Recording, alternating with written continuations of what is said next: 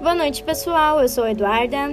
Eu sou a Júlia. Eu sou a Sabrina. Fernanda. E Isadora. E juntas nós somos o grupo Girl Power. Então eu acredito que vocês lembram do podcast da última semana sobre crise. Hoje nós vamos então fazer um resumão do G2. O que, que a gente vai abordar?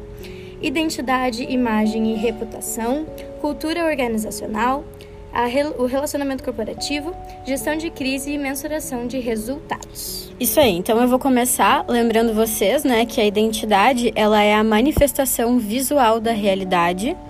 A imagem é o ponto de vista do público através do reflexo da sua identidade. E a reputação, ela é então um reflexo da imagem ao longo do tempo. Sendo assim, uma imagem positiva resulta em uma reputação positiva. Já a cultura organizacional é a forma como as coisas são feitas dentro de uma organização. E isso também inclui as missões, as visões e os valores. Seria o modo de vida, as crenças, a interação e o relacionamento que caracterizam a empresa. Então, resumindo isso, é a maneira de ser da empresa e dos seus participantes. Uh, e dentro disso entra o clima organizacional, que é o reflexo, a consequência da cultura. Tendo tudo isso, então, da cultura organizacional certinho, tu vai poder, então, fazer o teu relacionamento corporativo. O que, que ele significa? Depois que tu estuda bem o teu público, o teu nicho, tu vai ter uma comunicação diferente para cada, cada público. No caso, eu vou conversar com o meu fornecedor de uma maneira e com o meu cliente de outra maneira. Sendo assim, eu vou ter, então, um relacionamento eficaz dentro da minha corporação. Então, uh, tendo os três primeiros tópicos definidos, uh, a gente sempre vai se livrar dos barracos que a empresa pode sofrer. Ainda bem. Uh, precisa ter sempre um plano de intervenção. as crises podem ser sur surpresa, falta de informação e eventos acelerados. Se a crise for mal administrada, provocam danos à reputação, imagem, negócio, credibilidade e lucratividade. Nós tivemos uma crise recém, né?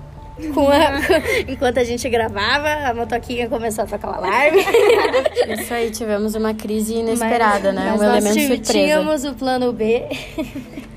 Bem no cantinho. É. Então, para estudar os resultados de todos esses tópicos da empresa, a mensuração.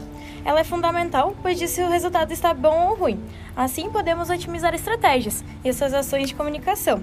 É o que faz o teu chefe reconhecer e valorizar o teu trabalho, liberando a verba para o teu setor. Isso aí, então, galera, é sempre bom lembrar, né, que para iniciar uma empresa a gente já tem que começar montando uma boa identidade que a gente busca para resultar numa imagem positiva e numa reputação muito boa. E assim, tendo na cultura organizacional, com as missões, valores, visões, enfim.